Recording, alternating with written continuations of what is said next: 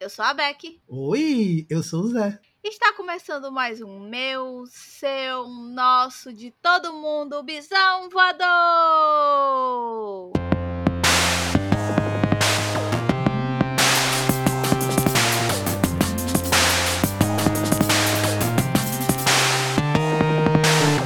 Uhul! É. É isso aí, galera. Mais um podcast para vocês. Dessa vez temos convidados, mas vocês vão esperar um pouquinho para saber das pessoas que estão conosco, porque a gente tem uns recadinhos para você, né? Hum. Gente, o primeiro recadinho é que se você está ouvindo esse podcast no Spotify, dá cinco estrelinhas aí, faz gata, porque a gente acredita que vocês curtem esse rolê e também a gente faz com muita dedicação e muito amor, né? E daí, só, só para dizer assim, eu tenho pena deles, vou dar cinco estrelas. Brincadeiras à parte, o Bisão Podcast é um podcast independente e temos um financiamento coletivo aberto no apoia.se barra Bisão Podcast, onde vocês podem nos apoiar da forma que vocês puderem. Outra forma também de nos apoiar mandando um pix para o nosso e-mail contato. O último recado é que na descrição deste episódio está o link para entrar no nosso grupo do Telegram e fofocar bastante. Então, se você está afim de fofocar com um monte de bissexuais e não bissexuais, porque tem lésbica e gay lá também, viu? Então, clica aí, vai lá conversar com nós, que a gente faz muita fofoca. É sobre isso, sabe? Principalmente a fofoca. Principalmente a fofoca. E é isso, gente. Vamos começar oficialmente o podcast. E é aquilo que a gente já estava falando há muito tempo de fazer, há muito tempo de trazer uma discussão especificamente sobre isso.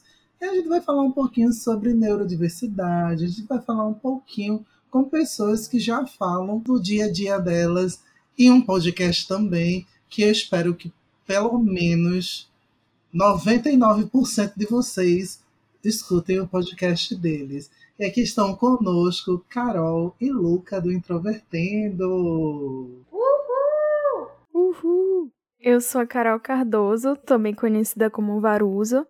Sou integrante do Introvertendo, que é um podcast sobre autismo feito por autistas.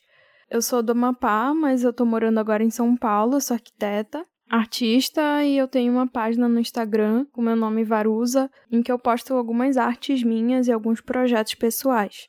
Tô muito feliz de participar aqui do Bisão Voador. Oh, nós estamos felizes por você estar aqui participando. Oi, oi, prazer. Eu sou o Luca Nolasco. Eu fui diagnosticado com autismo aos 16 anos e também passei a me entender como bissexual aos 16 anos. Eu não sou tão, tão adorável quanto a Carol para fazer uma introdução, então vou ser mais objetivo mesmo. Ah, eu esqueci de falar que eu sou lésbica. E Tá, tudo, certo. Às vezes é assim, a gente esquece de, de, de fazer a introdução sobre a ética e negócio. Preciso me apresentar. Hum, qual é o meu nome mesmo?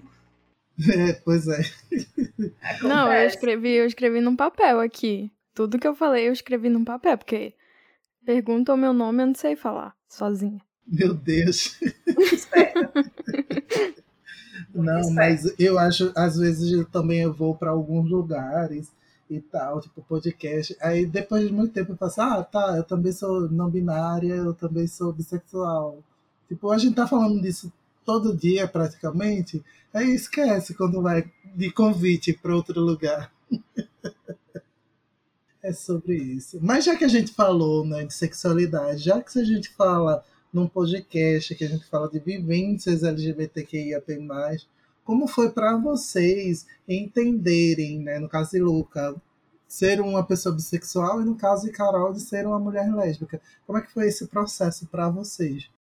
No meu caso, foi estranhamente tranquilo, assim como foi é, aceitar o diagnóstico de autismo.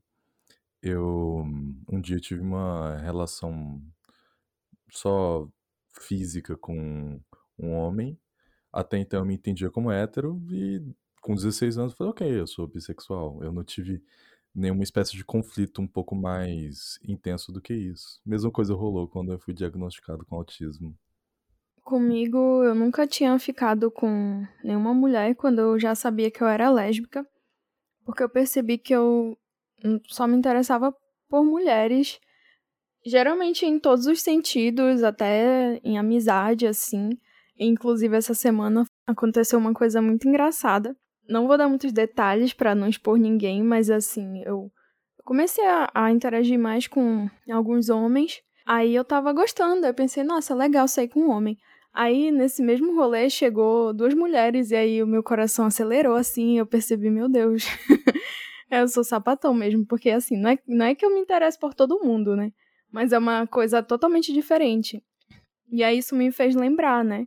Quanto que, que sempre esteve presente na minha vida essa minha maior afinidade com mulheres, e a ponto de eu só conseguir desenvolver relações afetivas e amorosas com mulheres. E isso foi é, uma, se tornar uma certeza também aos 16 anos. E eu vivi um conflito bem grande por alguns anos, acho que até os meus 21 anos eu não me aceitava muito bem, apesar disso não me impedir de ficar com as pessoas, mas era sempre uma coisa bem breve. E agora eu sou, eu sou totalmente bem resolvida comigo e muito feliz de ser quem eu sou. Eu tô emocionadíssima. Eu acho que essa é a parte mais importante também da gente entender o, o processo que a gente vive mesmo, né? Porque, enfim, não necessariamente sair do armário, mas entender que tá tudo bem sentir o que você sente, né? Sim. Que às vezes é só isso. Às vezes o problema é que você não entende que tá tudo bem sentir as atrações que você sente. É. é demorou pra eu ser de boa para falar com as pessoas. Inclusive, aconteceu é, a primeira vez que eu falei para uma pessoa que eu tinha conhecido depois que eu já sabia que eu era lésbica, que foi meu amigo. Eu tava saindo com ele pela primeira vez, só nós dois, porque todo mundo com quem eu tinha marcado furou. E aí, como eu sabia que ele era emocionado, eu fiquei com medo dele achar que, que ia rolar alguma coisa. E aí, no fim do, do rolê, que a gente só tava, tipo, comendo e depois andou pela cidade, eu tentei falar para ele que eu era lésbica, só que eu falei de um jeito tão esquisito que, meu Deus, aí eu falei assim: Pois é, é, minha família é muito religiosa e eles esperam que eu me case. Só que eu não vou me casar, porque se eu me casar vai ter que ser na igreja, e na igreja não pode. Aí eu fiquei um tempão falando isso, eu demorei. demorei um tempão para falar isso. Agora eu falei rápido, mas na hora foi bem difícil, assim. E aí ele, ele deu um, uma, um pulo na cadeira, assim, ele, ele virou para mim e falou assim, ah, tu é lésbica? e aí eu fiquei, meu Deus, que vergonha. Sério. E da primeira vez que eu falei para alguém que eu era lésbica, foi por mensagem. Era SMS, ainda nem tinha WhatsApp. E eu tava num churrasco na, da minha família. E de repente me deu vontade de falar pra essa minha amiga em questão que realmente eu era lésbica. E foi, nossa, eu fiquei suando durante uns três dias depois disso. De nervosa? É, de nervosismo, de ter finalmente tirado isso de dentro de mim, sabe?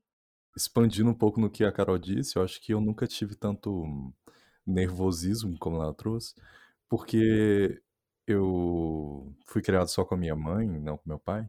Minha mãe, ela não tem religião e nunca teve problema com questão de sexualidade. Desde que eu era pequena, na verdade, eu vi ela falando: Ah, alguém tinha perguntado: Ah, e se seu filho for gay? E ela disse que, olha, sinceramente, eu acho que todo mundo em algum momento da vida devia ter, pelo menos, cogitar a experiência com pessoa do mesmo gênero. Então, é, desde pequena eu nunca tive muito tabu quanto a isso na minha família. Então, talvez por isso que eu aceitei tão fácil, assim, convivi tão fácil com isso essa, essa coisa de com quem você cresce, né? Quem são seus pais influencia muito. Porque o que você vê até hoje em dia, né? São pessoas que ainda se reprimem. Tipo, ah, eu percebi que sou bissexual, percebi né, que sou lésbica, ok? E a pessoa às vezes fica ainda se prendendo, fica com medo né? A gente cresce ainda nos dias atuais, a maioria das crianças ainda cresce, né, com essa ideia de que é errado e tal. Então ainda tá, ainda é meio complicado você conseguir tirar isso do seu peito assim de boas. Mas quando você tem esse tipo de apoio é Teve uma coisa que eu vivi essa semana que foi muito doida, que é, tô falando agora sobre as pessoas ainda crescerem num ambiente assim. Eu tava andando na rua e aí eu vi três meninos, bem crianças assim, brincando. Acho que eles deviam ter em torno de, sei lá, cinco, sete anos, por aí. E aí eles estavam brincando, assim, é, de pular e, e pisar no chão e, enfim, essas coisas. Aí eles ficavam dizendo, tipo assim, quem pisar na linha amarela é gay. Aí os outros falaram, não, quem, quem não correr até lá é gay. E aí eu fiquei, meu Deus, até hoje ainda tem isso, sabe? Tipo, quando eu era criança, tinha muito isso de, ah, quem, quem fizer tal coisa é gay, como se fosse uma coisa ruim, sabe? Ah, eu não quero ser gay, então vou fazer isso aqui. E aí eu foi um choque de realidade para mim, porque eu, eu achava que hoje em dia seria um pouco diferente, sabe? Mas eu vi que ainda existe esse tipo de, de ideia nas crianças, assim, as crianças ainda estão crescendo no meio em que ser gay é uma coisa até fazer de chacota, sabe? Coisas assim. Eu gosto de ver esses negócios de idade e tal, e fico, meu Deus, comigo, tudo bem que ser LGBT era ruim, né? Na minha época de criança também. Mas era quem chegar por último é mulher do padre, quem, quem não fizer tal coisa é mulher do padre. Tá, vou virar uma mula sem cabeça apenas, tudo bem. né? Uma coisa que eu nunca entendi quando criança, esse negócio de se você chegar a cantar, você é mulher do padre. E eu ficava e qual o problema de ser mulher do padre? Aí depois eu descobri que padre né, não, não pode de acordo com a igreja, mas ainda não entendia. Aí depois é que, mais velho, que você reflete sobre isso. É sobre isso. Dia 2 de abril teve né, o, o dia da conscientização mundial do autismo. A gente fez um post lá na, no Instagram do Bisão, né? e tenta falar um pouquinho da importância que é, dá visibilidade para pessoas de todas as formas, né? Inclusive pensando em neurodiversidade, porque a gente sabe que quando você, beleza, tá falando, sou gay, né? e tem um padrão de pessoa gay, né? Você está falando de lésbica, tem um padrão de mulher lésbica. Assim como as pessoas também têm expectativa de alguns padrões e esquecem que, enfim, uma pessoa pode ser muito mais que uma única coisa. Quando a gente fala também de, da comunidade neurodiversa, a gente esquece que muitas pessoas na comunidade são LGBTQIAP+, né?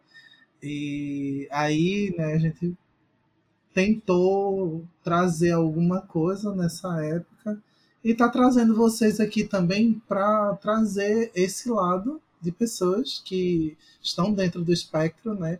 E que tem essa relação direta tanto com estereótipos que vocês vivem no dia a dia, quanto com essa, essa questão de tipo a anulação da sexualidade, sabe? Porque parece que para algumas pessoas é impossível que pessoas específicas não se relacionem. Assim, ah, você é autista, você não se relaciona.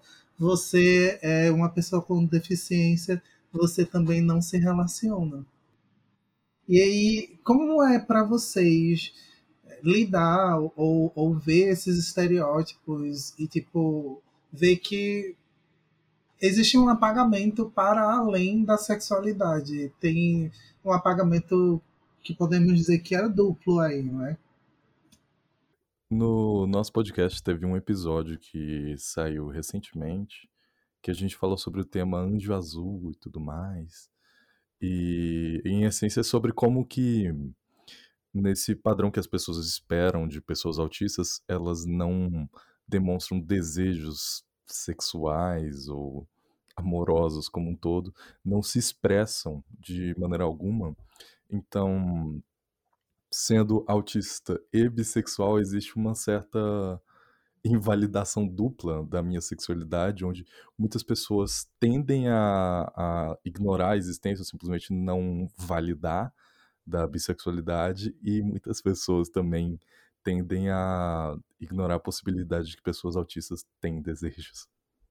Pois é, uma coisa que acontece muito, eu acho bizarro isso, é que parece que as pessoas, se a gente tem uma relação legal, sendo autista, as pessoas acham que a gente não, não é tão autista assim, ou que as nossas dificuldades não são tão grandes assim, porque é tipo aquela coisa. Ah, mas tu até namora? Como assim? tipo, sendo que demorou muito para eu conseguir ter um, uma relação. E na maior parte das vezes era uma coisa bem frustrante que não dá pra não relacionar com autismo. Por exemplo, antes de eu receber meu diagnóstico, eu nunca tinha conseguido ficar com uma pessoa por mais de três meses.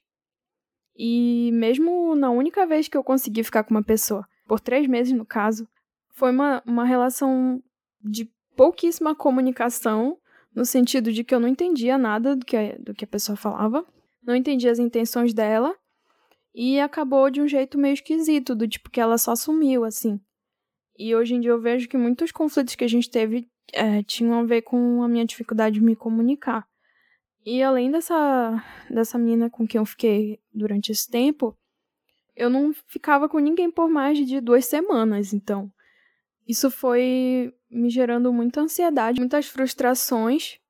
E aí, quando as pessoas veem que a gente, entre aspas, supera as nossas dificuldades, elas acham que a gente superou o autismo em si, que a gente não é mais autista. E isso é muito, muito complicado, porque fazem de tudo para tirar o autismo da gente. Esse negócio de tirar o, o autismo só me lembrou que teve uma época de que aquele bando de charlatão dizendo para pais com filhos autistas que uma das curas era água sanitária para a criança não tomar eles injetavam pelo ânus e aí Sim. foi um escândalo isso daí não foi só de um coach, não. Isso foi um movimento crescente vindo do Reino Unido, onde o nome desse protocolo chama MMS, que é Miracle Mineral Substance, onde simplesmente falam que se você injetar essencialmente água sanitária diluída no ânus de uma criança, isso vai matar os vermes intestinais que causam o autismo e ela vai deixar de ser autista. É absurdo em todos os níveis imagináveis isso começou a crescer no Brasil, mas foi muito combatido e agora não vejo muito mais falarem sobre isso. Mas sempre pode surgir de novo. É, de vez em quando aparece um charlatão falando uma coisa do tipo, alguma coisa milagrosa para curar o autismo. Sim, as pessoas tratam como se fosse doença mesmo. Convenhamos, as pessoas não vão atrás de informação, não é algo, pelo menos até onde eu saiba, que é conversado, por exemplo, em escolas, né, que é onde pelo menos uma noção disso as, as crianças deveriam aprender. Não tem nada. É quando você tá, você chega à idade adulta, ou então que você vê em filme, né? Você vê em livro, você vê numa série. E aí a pessoa tem alguma ideia, oh meu Deus, isso existe. E faz mal em cima disso. Né? Eu acho ainda que esse rolê de, tipo, pesquisar é muito mais por questão de, de interesse, né? Normalmente as pessoas estão interessadas apenas nelas mesmas, né? Se não tem nada a ver com, com a vida delas, elas vão pesquisar, não. Mas vão saber utilizar algo pejorativo. E eu vejo escola, principalmente porque eu continuo trabalhando em escola, como um lugar que reproduz muito estereótipo, principalmente no rolê de darem diagnóstico, professor dando diagnóstico de aluno. Eu fico assim, minha gente, o que é que passa na cabeça dessa criatura?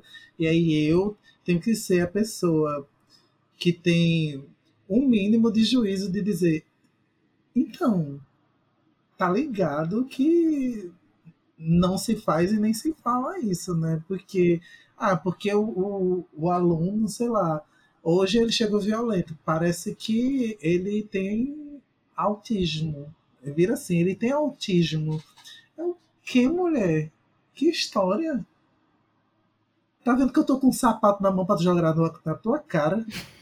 Mas é basicamente isso, tipo, dependendo do lugar, tem muito mais re reforço de um estereótipo e de um estereótipo extremamente nocivo do que a necessidade ou a vontade, na verdade, né, de discutir isso de uma forma positiva, principalmente tipo chegar para cobrar, por exemplo, para a Secretaria de Educação que toda escola deveria ter um, um psicólogo justamente para acompanhar determinados casos e talvez ajudasse muitos alunos a descobrirem ou, ou a serem encaminhados para descobrir se tem TDAH, se, tem, se são se estão no espectro autista, alguma coisa, mas não de um, profissional que não tem nada a ver tentar diagnosticar uma criança, porque a, a, criança, como qualquer outra criança do universo, pode estar feliz ou pode estar estressada, assim como um adulto chega feliz ou estressado num lugar. Isso também reforça aquele estereótipo que todo autista é agressivo, né? Então o autista é agressivo. Sim. Pelo amor de Deus. Eu chego dando um oi para todo mundo, com um sorriso na cara, e às vezes eu tô imaginando a pessoa engolindo uma granada. Muito bom ser do signo de Ares. Aí agora vai ser a parte que vai falar das histórias. Vocês podem falar, porque entra tudo isso, né? Falando um pouco sobre histórias de, de relacionamentos falhos e essas coisas. Eu me lembrei de uma vez que não foi com uso de aplicativo, foi arranjado assim, então, tipo, uma amiga minha me falou que uma amiga dela tinha acabado de acabar um namoro e, e eu tava com vontade de ficar com alguém, que era sempre assim, eu vivia pedindo para as pessoas que eu conhecia para me arranjarem com alguém, porque eu não sabia, né, fazer isso sozinha. E eu vivia perguntando, mas como é que tu consegue ficar com as pessoas? Aí a pessoa nunca sabia me responder, né? E aí ela me disse que era para eu. Ai, meu Deus do céu. Era pra gente fazer um, um encontro, né? E aí já começou mal, porque o primeiro encontro nosso foi na minha casa. E eu odeio conhecer as pessoas na minha casa, porque se eu não gostar da pessoa, eu não posso ir embora. Porque eu tô na minha casa. E aí eu fiquei extremamente desconfortável com isso. E eu não sabia como falar. E aí, tipo, a, a quando foi depois, a menina mandou mensagem pra minha amiga falando assim: Ah, ela é legal, mas eu acho que ela não gostou de mim. E, e realmente eu não tinha gostado muito. E ela também não tinha gostado de mim, mas ela falou que tinha gostado. Só que eu ia dar uma segunda chance, porque eu, eu tenho uma coisa que eu vinculo muito com autismo também, é que eu não consigo ter primeira impressão direito com as pessoas, igual geralmente os neurotípicos têm. Então eles, eles conhecem alguém, eles já se prendem bastante no que eles perceberam da pessoa no, no primeiro encontro. E eu não, demora, tipo, pelo menos uns três encontros pra eu, eu saber o que é que eu quero. E nisso, eu fiquei enrolando, tipo, a gente ficou saindo um tempão, ficou saindo, tipo, é, sei lá, mais de um mês.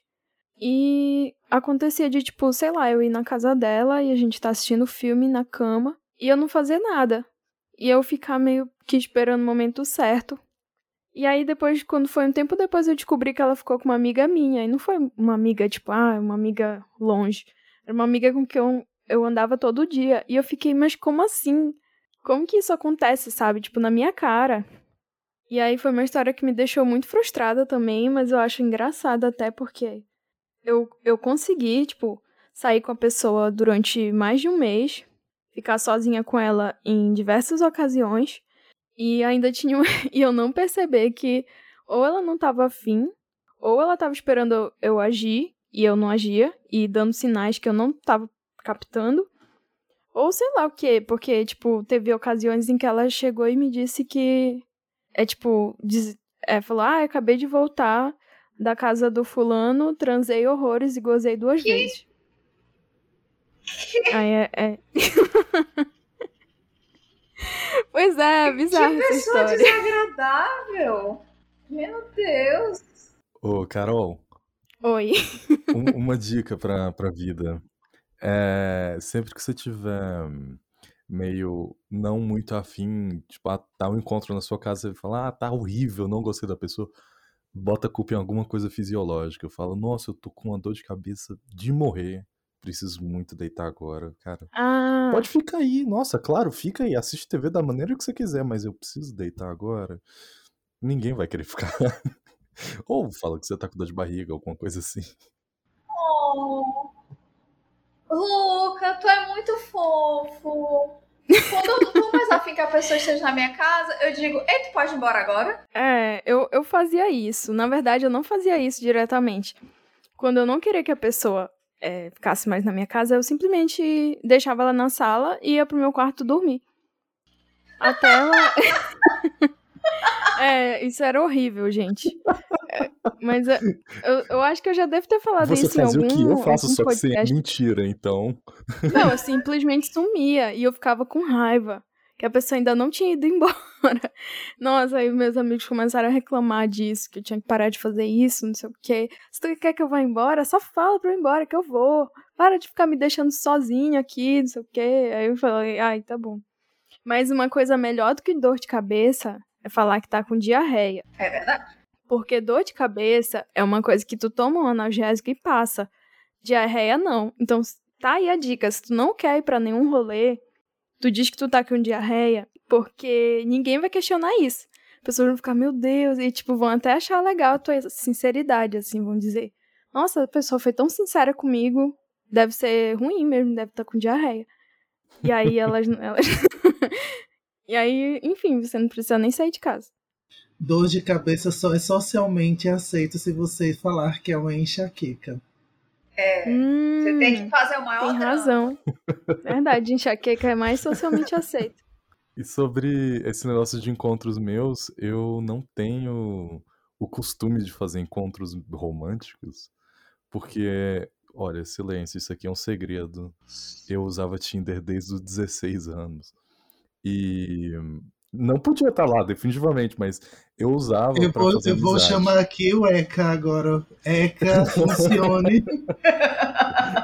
É, é porque eu usava pra fazer amizade. Eu nunca tive facilidade de fazer amizade, tipo, na tora pessoalmente, sabe? Então eu eu decidi que sabia fazer pelo celular, então bora. Então, eu nunca tive encontro do Tinder. Saí com muitas pessoas, tive relação com muitas pessoas, mas nunca foi com o propósito disso, sabe? Mas nessa eu já fui assaltado enquanto tava com alguém, já fui. Já quebrei uma costela enquanto tava com alguém do Tinder.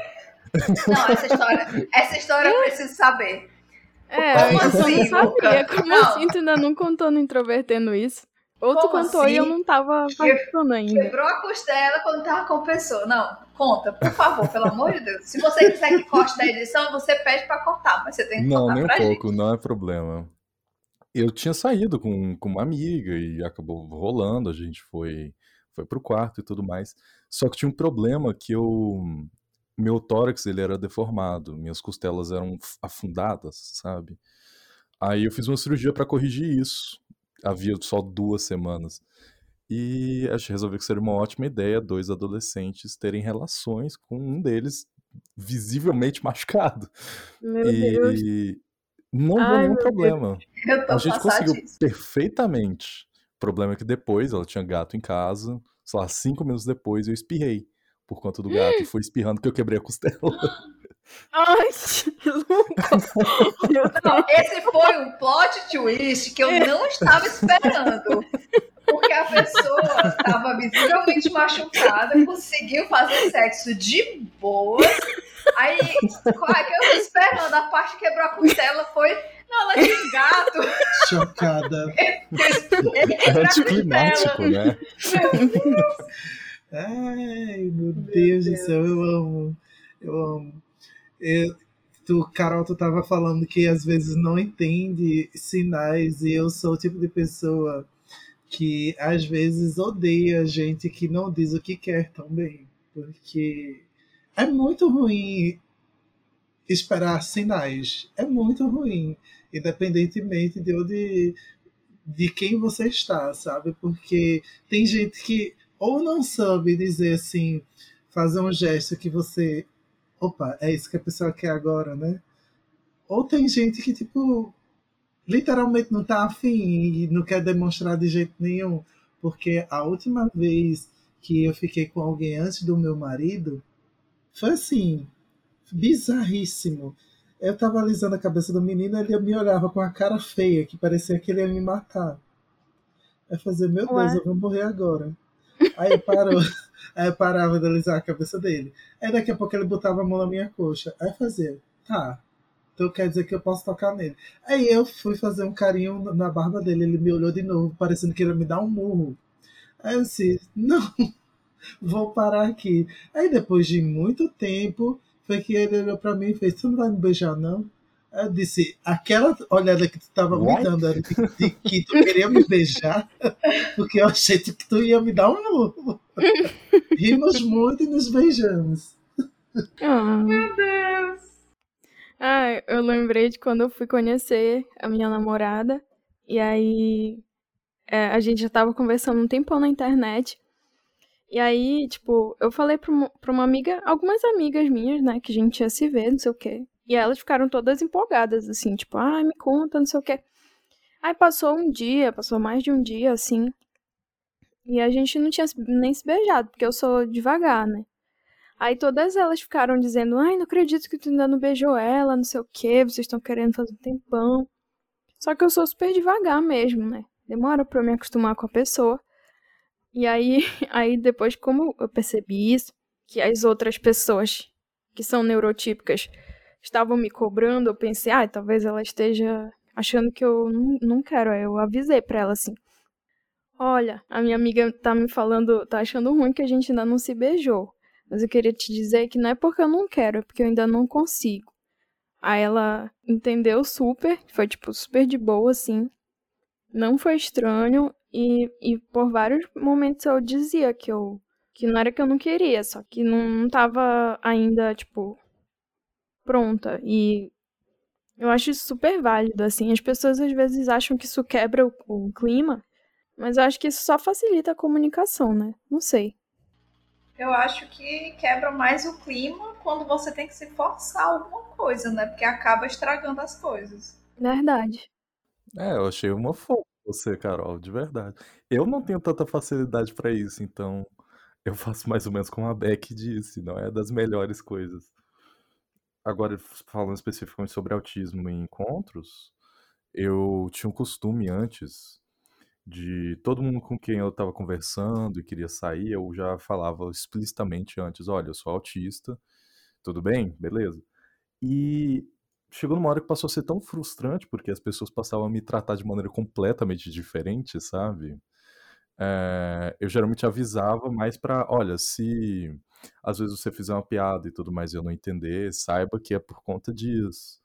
E as pessoas levavam no sentido de, olha, eu não posso dar em cima dessa pessoa, porque vai ser desconfortável. Então, era mais ou menos isso que eu experienciava quando era mais novo. Então isso mudou. É, mudou onde eu não saio mais com as pessoas. eu saí de um relacionamento longo e agora eu tô com muita preguiça e falta de vontade de ficar saindo com as pessoas, então acaba que eu não, não, não faço muita questão. A gente tem que considerar a pandemia também, né? Porque eu tava muito com essa impressão de que eu não sabia sair com ninguém, eu não sabia falar com ninguém. Tanto que essa última semana foi muito agitada para mim, que eu comecei meu trabalho novo. E eu conheci várias pessoas de trabalho. E e eu fiquei com essa impressão, assim, apesar de que eu me dei muito bem, assim, consegui conversar. Mas eu tinha uma certa limitação de assuntos e, tipo, eu tinha uma coisa. Antes de eu fazer terapia de grupo, antes da pandemia e tal, que eu, eu tinha um limite de pessoas para conversar. Então, se eu tô conversando com duas pessoas ao mesmo tempo, beleza, tá tranquilo. Chega uma terceira, parece que a minha voz vai embora. Não consigo mais falar com ninguém. E com a terapia de grupo, eu tinha melhorado muito, muito, sério, de conseguir falar com três, quatro pessoas ao mesmo tempo. Aí agora, é, meio que atrofiou minhas habilidades sociais na pandemia e eu não conseguia mais fazer isso. Então, tipo, tava falando com uma pessoa e aí tava de boa, super conversando. Apesar de estar tá barulho no lugar e eu tava com meu protetor auricular, né, que me ajuda muito.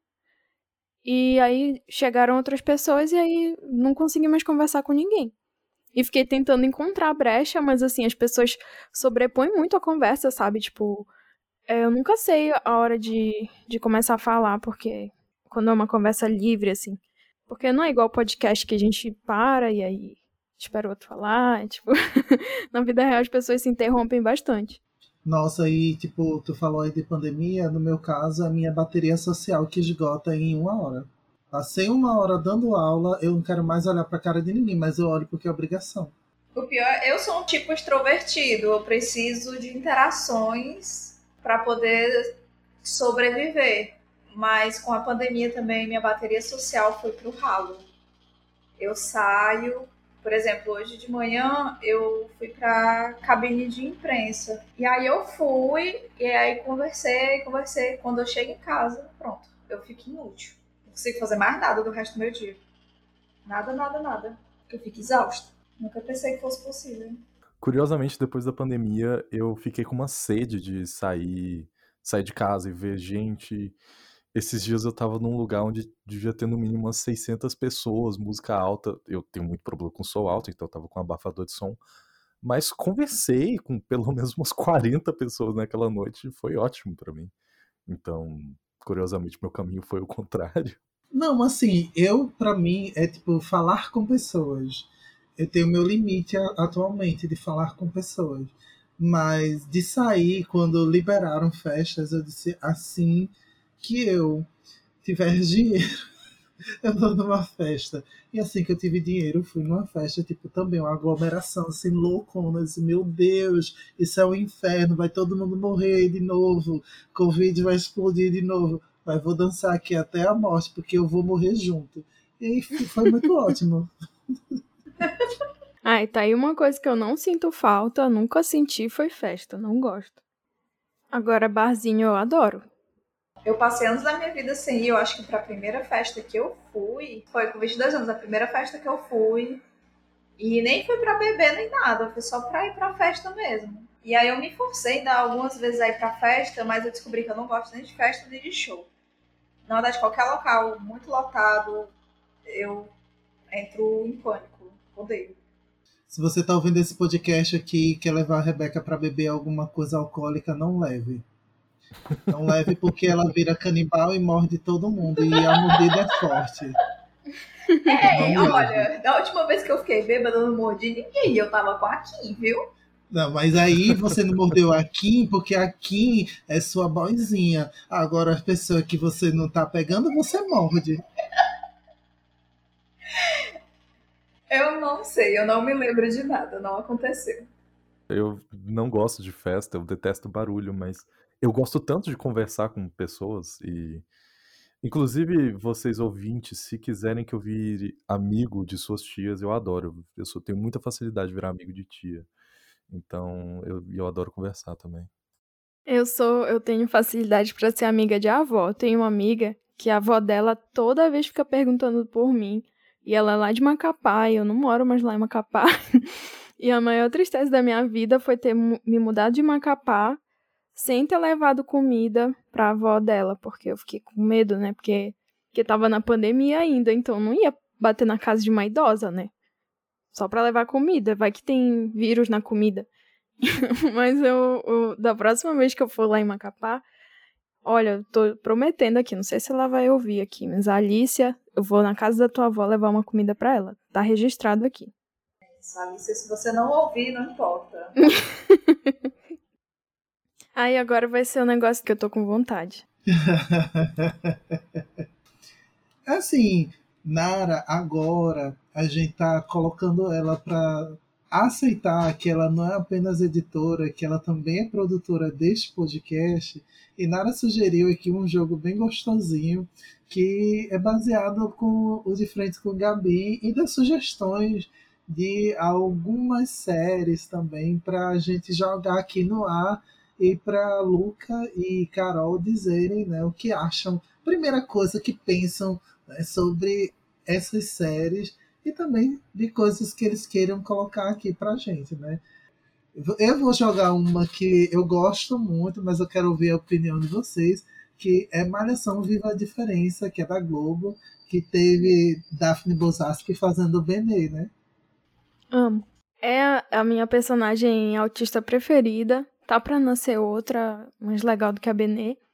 Amo a Benê. Sério, perfeita. E, tipo, meu Deus, Malhação Viva a Diferença. Melhor malhação da vida. As Five também, meu Deus, um spin-off de Malhação. Que coisa maravilhosa. Eu, eu, sério, eu assisti tudo de novo. E eu chorava assistindo Malhação, nunca pensei que isso fosse acontecer. E não só por causa da Benê, porque essa Malhação é maravilhosa. Então tô muito feliz, muito empolgada. Todo mundo que me conhece na época dessa Malhação sabe que eu só falava de Malhação. Porque realmente com hiperfoco nessa, nessa Malhação. Então, melhor, melhor série, melhor novela da Globo que já existiu foi Malhação Viva a Diferença. Pronto. É, e eu nunca vi a novela. Eu sinceramente não conheci até esse momento. Amo! Mas é assim, nem toda a gente conhece, nem toda a gente conhece. E, e também né, saiu o, spin-off, né, que é as Five, que vem também com mais temporadas, né? Agora com a vida adulta de todas as meninas. Eu, particularmente, achei ótimo, porque teve muito, muito sexo, drogas e rock and roll. Ai, mas eu tenho um, um problema também sobre isso, né? Porque, por exemplo, na Malhação normal, vivia tendo cena de sexo da Keila com o Tato. E quando foi pra, pra tipo, pra Samantha e a Lika, era tipo um beijinho de nada, sabe? Um, um selinho. E aí eles ficam, ai ah, meu Deus, melhor. É, primeiro beijo lésbico na, na Malhação, na TV brasileira, não sei das quantas. Sendo que vivia, tipo, os caras ficavam se comendo lá e quando é pra beijar a mulher não pode, é só um selinho, sabe? Mas é isso, né? Globo. Bora, senhora Globo. A Globo é a emissora que passa o dia inteiro falando agro é pop, e aí quando dá meia-noite eles vão passar Falas da Terra. É isso. Joguei o shade. É sobre isso também. E Atypical do, da Netflix. Bom, esse eu conheço, só vi a primeira temporada, infelizmente. É, já até gravei um episódio sobre isso, olha só. Cara, eu adoro a série. Eu, em geral, não, não curto muito série, não, mas eu adoro porque o tanto de gente que já veio me perguntar sobre autismo por conta dessa série significa que ela teve o efeito de das pessoas ficarem curiosas e irem atrás. Então, eu adorei ela. Eu também gosto muito dessa série.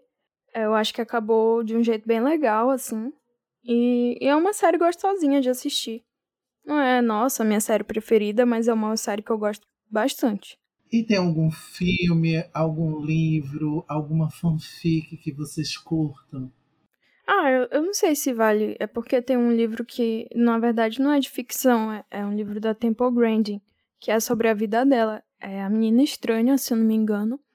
Tem um outro livro dela que é O Cérebro Autista, que eu gosto bastante desses dois livros, principalmente porque eu, eu li durante o meu processo de diagnóstico e quem me emprestou o livro foi a, a terapeuta ocupacional da clínica que eu, que eu frequentava.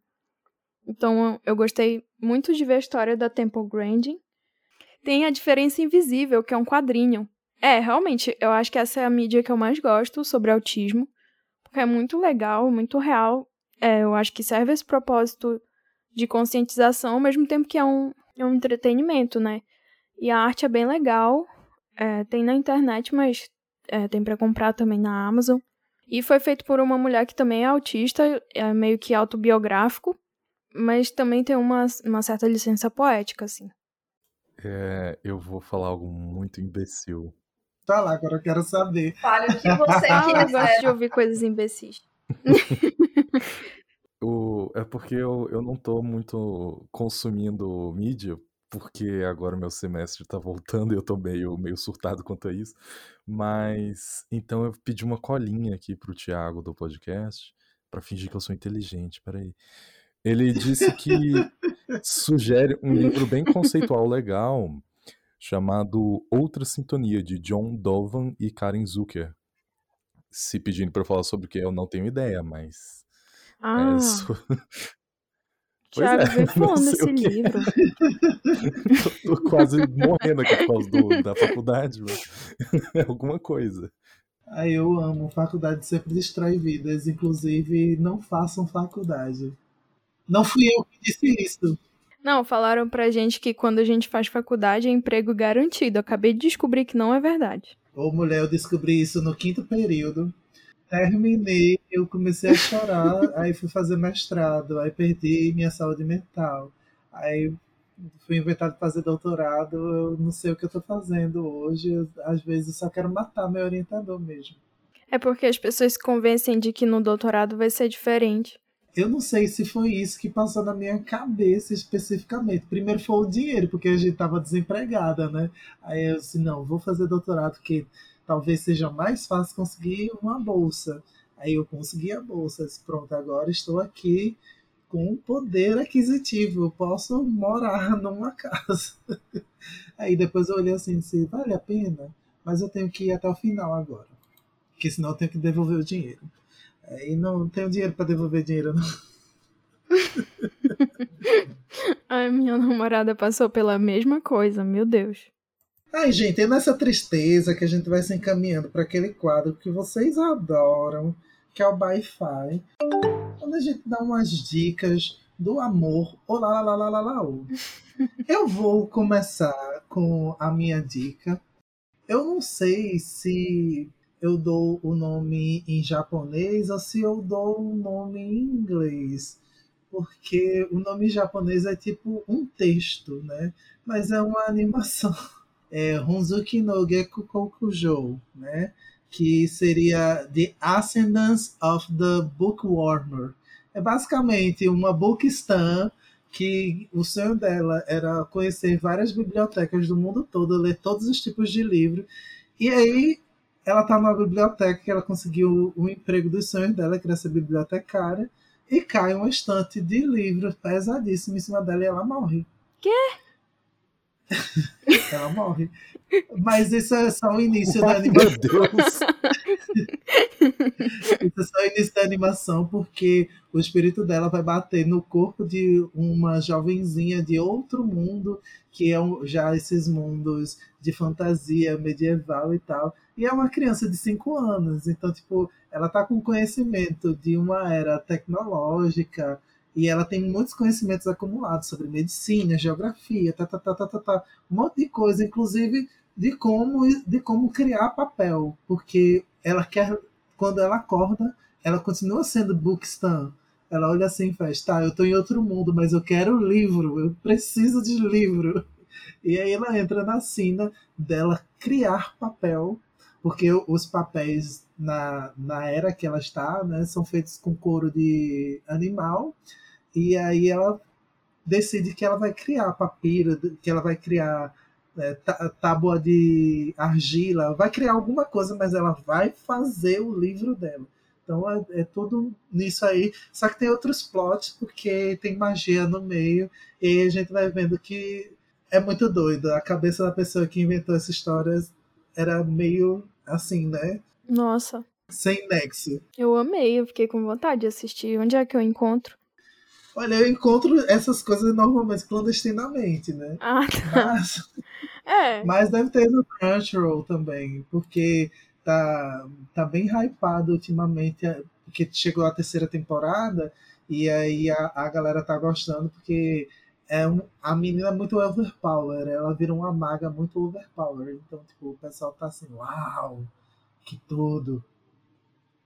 Eu vou indicar um filme que saiu recentemente no Disney Plus, que é o Tico e Teco Defensores da Lei, que é um filme, obviamente, feito, né, para quem gostava, né, do, do, daquele desenho antigo que era do Tico e Teco, que era eles de detetive, né, que eram os Re Rescue Rangers, que eu não me lembro, acho que é o Defensores da Lei em português, não sei, não me lembro mais.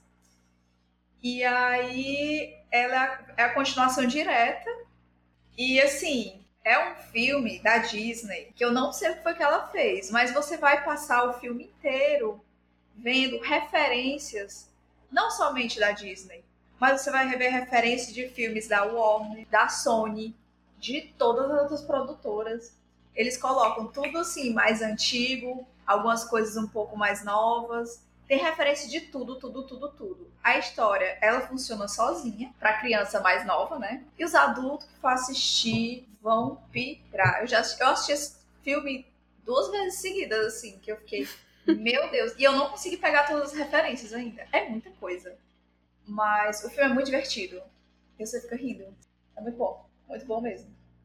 E a minha indicação é de um filme que, por enquanto, quem quiser ver aqui no Brasil vai ter que ver de maneira clandestina também. É, mas se não me engano, ele lança no Brasil dia 23 de junho nos cinemas. Chama Everything Everywhere All at Once ou Tudo é, em Todo Lugar ao mesmo tempo. É um filme muito bom para se ver sem pesquisar trailer, sem nada. Saiba fala sobre multiverso, é só isso, não precisa ver mais nada além de, do próprio filme. Tá todo mundo falando desse filme, assim, eu sempre tô esbarrando. Hoje mesmo, um amigo meu falou que, tipo, meu Deus, vocês precisam assistir esse filme. É, eu também ouvi falar, eu tô doida pra assistir. De verdade, é o tipo de filme que eu gosto. O pior é que eu, tipo, eu não sei nada do filme, a não ser que assista, é isso. Não, eu já vi uma espécie de trailer, só que é, mesmo assim eu fiquei com vontade. Eu vi a pessoa falar o começo do filme, aí eu eu sei mais ou menos do que se trata, mas aí eu quero, tô doida para assistir assim.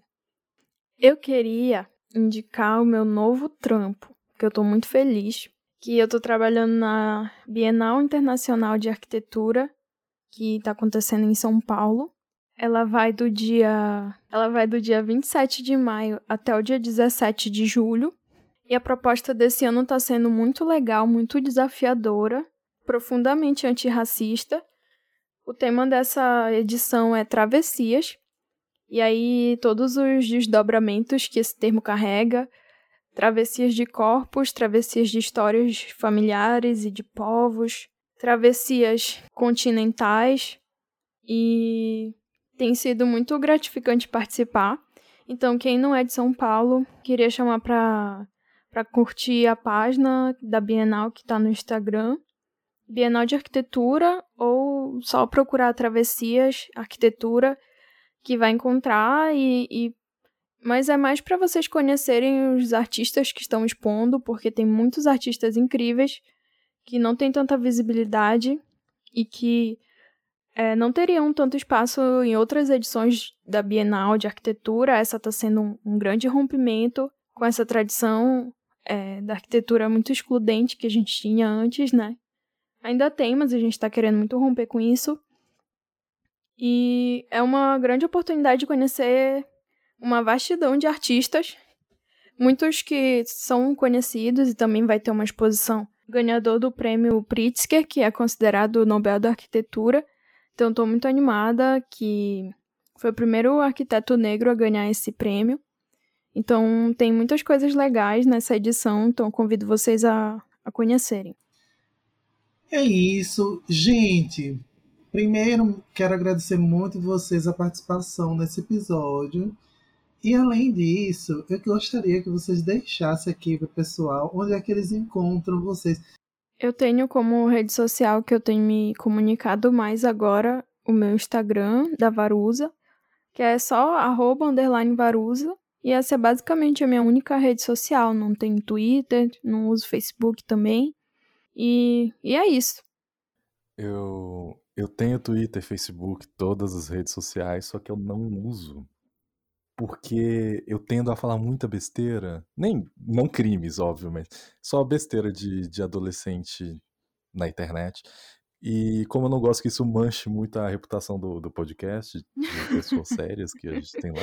Enfim, se você gostou da nossa participação, basta procurar Introvertendo no Facebook, Instagram, Twitter ou no próprio site. Lá tem a biografia de cada um dos participantes e transcrição de todos os episódios, caso vocês queiram ler.